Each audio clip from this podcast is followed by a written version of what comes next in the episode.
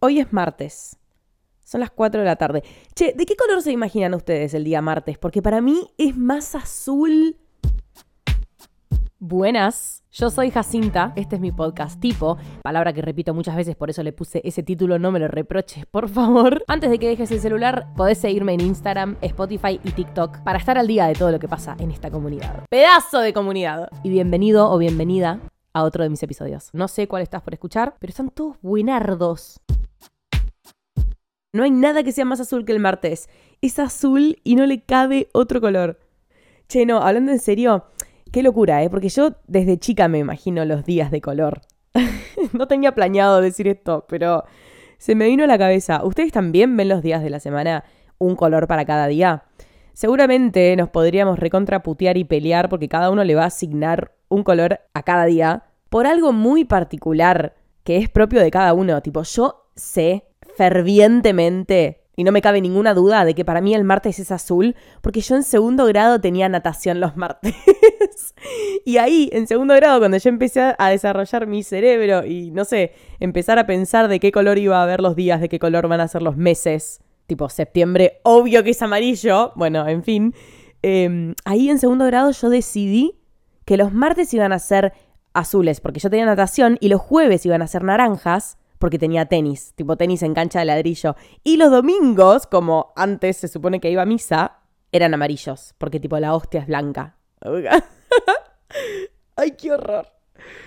Ahora los domingos no tienen color porque yo no toco una misa, pero Qué loco. Y me encanta cuando la gente se pone a discutir sobre eso y nadie se da cuenta que en realidad es por experiencias personales, boludo. Elecciones completamente individuales que vos pensás que son inconscientes. Porque obvio que, tipo, matemática es rojo y biología es verde. Bueno, igual justo biología es el ejemplo más fácil de todos.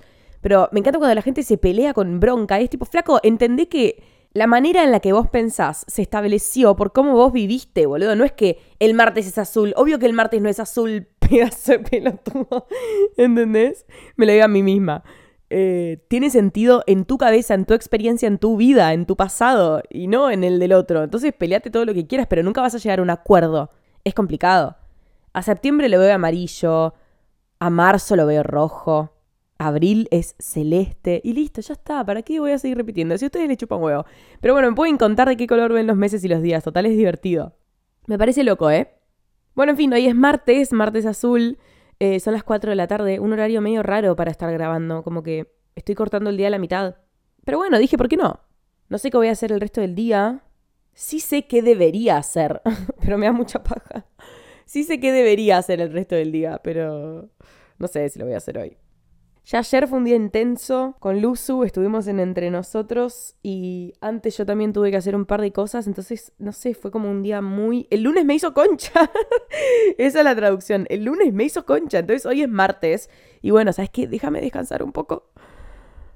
Mi cabeza necesita descanso. Ayer me fui a dormir viendo una serie más, pero tenía aporte intelectual cero esa serie. Es de las que ponen a todos pibes y minas en una casa tipo medio gran hermano, pero les dicen, tienen como prohibido coger, prohibido chapar, prohibido contacto, tipo, todo serio, tipo medio un experimento social.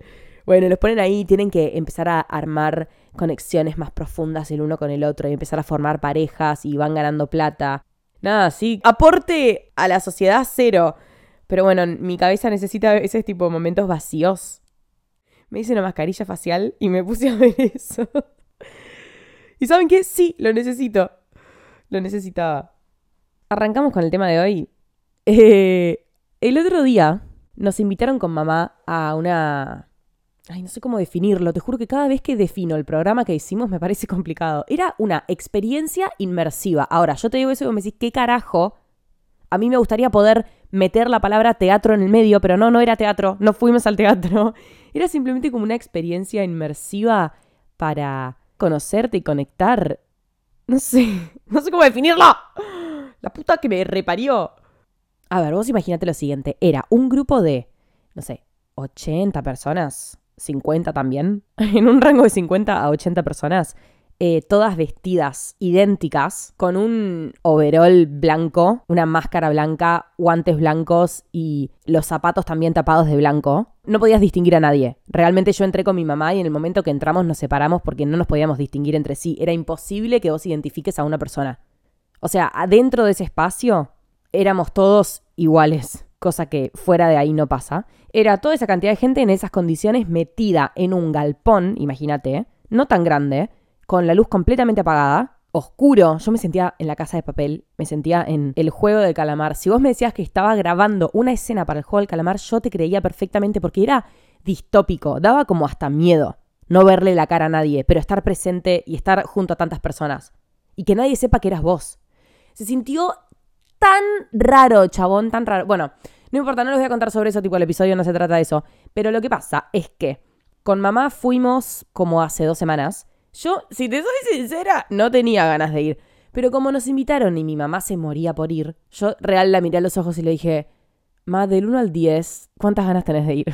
Y me dijo 11. Y yo le dije, la puta que me parió, algo tengo que hacer por mi mamá, que literalmente me dio la vida. O sea, ella me parió. Y yo, bueno, ok, ma, entonces vamos. Si tenés tantas ganas de ir, vamos. Porque yo en realidad no quiero ir, pero lo estoy diciendo solo haciendo por vos. La realidad es que me terminó recabiendo porque me encantó. O sea, realmente le puse un 11 a la experiencia. Y bueno, no importa, qué sé yo, la gente adentro de ese, de ese galpón se iba moviendo, había como una voz en off, tipo un narrador omnisciente. Ah, no, era un narrador, una voz, un parlante que se escuchaba, que iba dando consignas, era una voz tranquila, había una música tranquila. Imagínense como una vibra de meditación, ubicás como es una voz tranquila, nada que ver a la mía, y medio como una música por atrás, bueno, etcétera, no importa.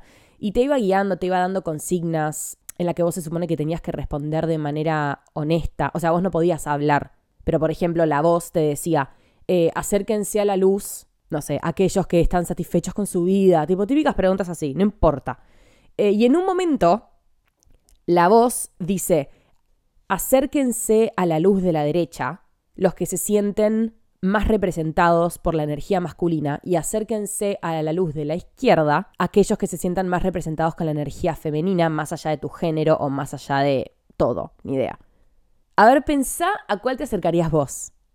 Porque una cosa es que te hablen de energía y otra cosa es que te hablen de con qué género te sentís más identificado. Tipo, son cosas completamente distintas. Cuando hablamos de energía, pensá a cuál te acercarías. Yo, en lo personal, a ver, si tengo que elegir, si me decís que elija rápido, voy y me identifico con la energía femenina, porque es el género con el que me siento identificada, y tipo, ni idea, así fue siempre, y la verdad es un lugar que habito cómodamente, como que hoy en día dentro de mi género me siento cómoda y no siento que hay, haya cosas que, quiera cambiar, qué sé yo, también tampoco lo tengo muy... O sea, no es que me duermo todos los días diciendo, ah, soy femenina, no, como que ni idea, no sé, no sé. Pero cuestión, como soy yo que siempre quiero llevarle la puta contra todo, en ese momento a mí me dijeron, ¿con qué te identificas más? ¿Lo masculino o lo femenino? Y yo dije, y bueno, vamos con lo masculino, porque ni idea, vamos a pelotudear. Si total nadie me está viendo, mi cara está tapada, eh, nadie me va a decir, no, está mal lo que estás haciendo. Justamente lo que dijo el chabón es, tipo, siéntanse libre para hacer lo que quieran. Y yo dije, bueno, ¿sabes que Yo me voy a poner del lado masculino, porque también quiero ver cómo me siento yo alrededor de toda la gente que se identifica como masculina. Me sentí medio en el colegio. Yo en el colegio era igual. Si me decís A, voy a ser B. Punto. Dicho sea de paso, yo, mi mamá, no sé en qué lugar, qué columna se ubicó ella. No sé si fue para el lado femenino o masculino. Pero intuyo que ella también fue para el lado masculino. Porque mi mamá es rebelde como yo. Tipo, si nos decís A, vamos a hacer B. Yo de algún lado salí. Ella me parió, como ya les comenté. Entonces estoy casi segura que ella también se puso del lado masculino. Solamente para romper las bolas. Porque nos gusta romper las bolas. ¿Entendés? Bueno, cuestión. Ahí me puse a pensar un montón de cosas. Porque después, eh, siguiendo con la dinámica en los dos grupos que se habían separado entre masculino y femenino, nos hicieron como interactuar y la voz nos iba diciendo, bueno, que nos acerquemos, que nos miremos a los ojos, tipo una cosa así. Nosotros teníamos máscaras, pero nuestros ojos sí se veían. Y me repuse a pensar que con la persona que me había tocado yo podía ver que era una mujer. Bueno, en realidad me retracto, no sé qué era la persona que yo tenía enfrente, ni tampoco la quiero definir, pobre, pero bueno, no sé, yo me puse a pensar y dije, che, la persona que tengo enfrente se dará cuenta que yo soy una mina y que me puse en energía masculina. ¿Le habrá molestado? ¿Le habrá molestado? Tipo, estaba esperando que le toque un varón y le toqué yo, que tipo, por mis ojos te podés dar cuenta, creo. No sé, qué sé yo, ni idea. O me habrá tocado una madre retrógrada del otro lado que habrá dicho, qué horror, esta chica va por el mal camino. Va por el camino de Satanás y se va a quemar en el infierno. No sé, me da intriga quién, qué tenía del otro lado y qué estaba pensando esa persona de mí en ese momento. La experiencia estuvo muy buena y yo me llevé un montón de cosas, y entre ellas lo que vamos a hablar hoy, que se trata de la ropa. Haber pasado por ese ejercicio de tener que elegir con qué energía me identifico más me hizo pensar mucho en mi ropa, tipo en mi manera de vestirme. Yo creo que en, en mi vestimenta, arre, hace cuánto no digo esa palabra, en mi vestimenta es en el ámbito en el que más juego con lo que ya está establecido como femenino y lo que ya está establecido como masculino. Antes de, empezar a hablar sobre esto, quiero decir que es increíble lo establecidos que están los roles de género en nuestra sociedad, cómo estos roles están presentes y mega hiper establecidos en un montón de ámbitos, y uno de ellos es la ropa. Aunque hoy en día nos estemos em, aproximando cada vez más al concepto de que, obvio, la ropa no tiene género, y de hecho de eso es lo que vamos a hablar, aún así para este episodio me gustaría dividir un poco la ropa entre masculino y femenino para que se entienda lo que quiero decir hacia la idea que me gustaría deconstruir. Yo me cago en esto, ¿eh? Odio decir mujer, varón, femenino, masculino. No me gusta. No me parece que. A ver, sí, o sea, son categorías que existen, pero no me. No sé, no me gusta mucho pronunciarlas. De hecho, una vez en Instagram tuve que preguntar, tipo, che, quería dividir las respuestas por géneros y a veces no sé, no me siento cómoda dividiéndolo tan tajante. Pero bueno, para este episodio voy a necesitar usar las categorías de femenino y masculino si me lo permitís. ¿Ok? Hago esa aclaración por las dudas. Como les dije al principio, yo me siento cómoda en mi género, tampoco me lo cuestiono. Creo que gran parte de la comodidad viene del que no me lo estoy cuestionando, entonces evidentemente me siento cómoda. Si no estoy deconstruyendo una idea, entonces significa que quizás me siento lo suficientemente cómoda como para quedarme ahí y ya, y no cuestionar nada. Y si hay algo que me gusta, y obviamente que me lo permito porque me gusta, es el límite entre vestirme tipo ultra mega femenina y otro día vestirme recontra masculina, tipo border fuckboy. ¿No? Y lo disfruto. Y creo que de eso se, se trata mi estilo y el de un montón de gente. El de poder variar, tipo, si un día quiero estar full femenina, entre comillas. Lo estoy, así me siento, eso me hace sentir de cierta manera, eso me hace ser percibida de cierta manera. Y si otro día nada que ver, tipo, me, no, me harté del corset y el jean tiro alto y me quiero poner un pantalón gigantesco, enorme, y me quiero poner una remera que es todavía más grande, y quiero, no sé, cualquier cosa, boludo. O incluso me quiero poner tipo un calzoncillo abajo porque queda canchero, tipo la, la, la tira del elástico. Eso lo rehago porque me parece canchero. Eh, o si quiero fusionar los dos, si quiero tener, si quiero estar abajo más masculina y después arriba ponerme un top o un corset, tipo, hago lo que se me canta el orto y creo que no soy la única, tipo, no, no me estoy abanderando de nada lo hago y me lo permito y me divierto con eso. Entonces yo me puse a pensar, ¿por qué elegimos la ropa? ¿Cuál es la variable que medimos? ¿Es solamente linda o fea? ¿Es solamente tipo, ay, me gusta más esto, entonces me lo pongo? ¿O es más, me gusta cómo esto me hace sentir?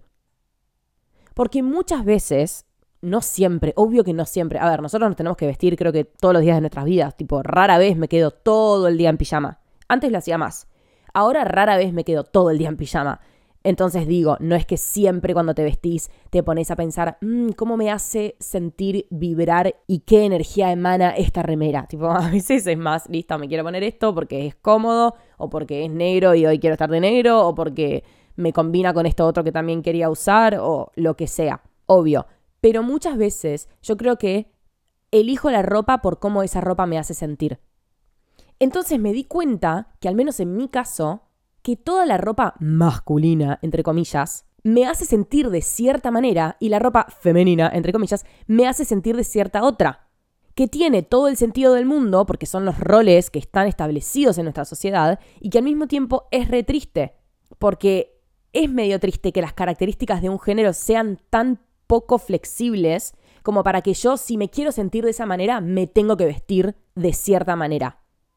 Lo que quiero decir con esto es que los roles que tienen la mujer y el varón hoy en nuestra sociedad se traducen en la ropa. Entonces, cuando vos te pones ropa que es más como varón, te sentís más de esa manera. Y acá voy con ejemplo para que se entienda. La mayoría de veces que, no sé, me tengo que vestir, por ejemplo, para una cita, generalmente tiendo a vestirme más femenina. Y cuando digo más femenina me refiero a Nia. Por ahí tengo un eh, jean marrón tiro alto y un corset rosa. Arre. Eso no suena como yo, pero yo lo he usado. De hecho, tengo una foto en Instagram que estoy bien vestida así. Eh, y es lindo igual. Cuando lo dije sonó feo, pero es lindo lo, como queda. Em, me doy cuenta que por ahí, tipo, si tengo una cita es como que me he visto más femenina. ¿Y sabes por qué? Es rechota la respuesta. Pero ¿sabes por qué? Porque quizás estoy buscando agradar, estoy buscando no incomodar, estoy buscando ser delicada, gustarle a la otra persona. Y eso es re propio del género femenino, estar siempre adaptándose, no querer incomodar, no querer ser una piedra en el camino, mostrarte, tipo, no presumirte, pero mostrarte como que estar a la vista. Básicamente ser un poco la presa y no el cazador, si estamos hablando de una cita el género femenino siempre fue medio más la presa, una cosa de que te tenés que mostrar para gustarle al otro y es el otro el que va a dar el paso. Que es una poronga, ¿eh? Obvio, o sea, es malísimo.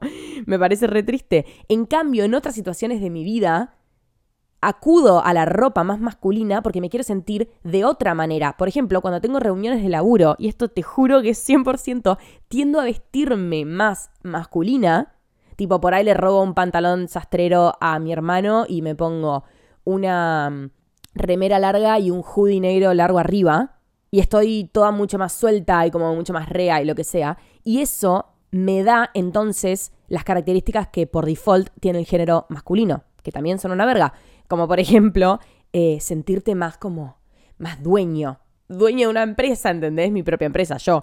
Da. La masculinidad te da presencia, la masculinidad te da poder, te empapa de esa expresión, tipo, ponete los pantalones, ¿entendés? Es como soy un hombre, me hago cargo de mis propios negocios, ¿entendés? Pero está re choto eso, está re choto. Y yo este año me di cuenta 100%, depende qué situación se me, se me presenta, yo me he visto de tal o cual manera para sentirme de tal o cual manera. Te juro que cada vez que son cosas que tienen que ver con el laburo, me he visto muchísimo más masculina. Porque siento que lo puedo llevar adelante mejor y porque también la ropa masculina saca, incita otras cosas en mí porque estoy 100% acostumbrada, porque si me he visto más minita, realmente que mi actitud cambia. Y yo creo que, al menos en mi caso, es bastante inocente pensar que la ropa no influye en tu manera de sentirte, en tu estado de ánimo, en tu manera de desenvolverte. Yo creo que influye e influye un montón. Cuando no le pego, cuando no logro que cómo estoy vestida coincida con cómo quiero ser percibida en cierta situación, me frustro me hace sentir re mal, como que estoy en discordancia. Por ejemplo, si alguna vez fuese vestida a una reunión re importante de laburo, fuese vestida femenina, estoy 100% segura que estaría sintiéndome mal. ¿Por qué? Porque en una reunión de laburo, no sé si lo que yo quiero es agradar, gustar y todas esas cosas que nombramos del género femenino. Al revés, me gustaría estar un poco más plantada, me gustaría que se den cuenta de que soy una persona independiente y plantada pensar todo esto me hizo darme cuenta que generalmente no voy a la ropa por gusto, sino por cómo me quiero sentir yo ese día. Y a veces eso, obvio, se camufla en un gusto. Pero si lo deconstruís un poco, quizás te das cuenta y decís, ah, no, hoy me vestí así porque me hace sentir así y porque me sirve hoy sentirme así para cualquier cosa que tenga que afrontar. La ropa no tiene género. Los roles de la sociedad de, masculino y femenino la categorizan en dos bandos, pero cada día eso se mezcla más para dejar de fijarnos en qué es lo que le corresponde a mi género, sino qué es lo que le corresponde a mi estado de ánimo. Es como un rehack mm, las veces que me he equivocado y que elegí algo quizás solo porque está de moda, o solo porque es nuevo, o solo porque quería una foto con eso. Me equivoco y elijo ese lado y al final termino sintiéndome como el orto. Nada peor que no encontrarte en la ropa que estás usando. O sea, a mí me influye un montón. Personalmente me influye un montón. Me siento incómoda, me siento que no estoy habitando las prendas correctas. Tipo, me quiero, quiero correr a mi casa y cambiarme. Me repasa. Y al final digo, ¿qué es más importante, boludo? No repetir ropa, subir posteos a Instagram y usar cosas que están a la moda y que todo el mundo está usando al mismo tiempo. O elegir prendas que te hagan sentir bien, estable, que te hagan sentir vos, que logres identificarte. Y mandar a la mierda los roles de género. Y qué loco, tipo, qué fuertes son los estereotipos de cada género que hasta cuando nos vestimos más cercanos al estereotipo de un género o más cercanos al estereotipo de otro, es como que encarnamos las características de ese género y te empezás a sentir así. Entonces una vez que tenés esa experiencia, ya sabes en qué prendas buscar qué manera de sentirte. Y todo eso porque nos educaron en que hay algo que es femenino y hay algo que es masculino. Y que la mujer todas estas cosas y que el varón todas estas otras, ¿entendés?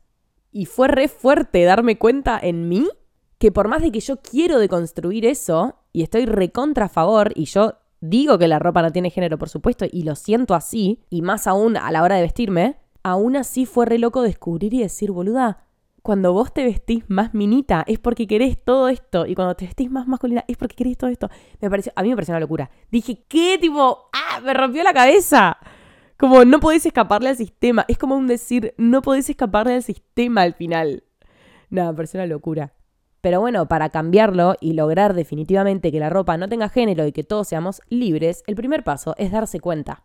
Gracias por haber pasado el rato conmigo. Espero que pasemos muchísimos más ratos juntos. Si tenés tu celular en la mano, me encantaría que pongas un follow en Spotify que sirve mucho para los rankings y ahí estamos muy presentes. Hoy estamos creo que número 9 en Argentina. Te quiero mucho. Puedes ir a escuchar cualquier otro episodio. Espero que andes bien y te mando un beso enorme. Chao.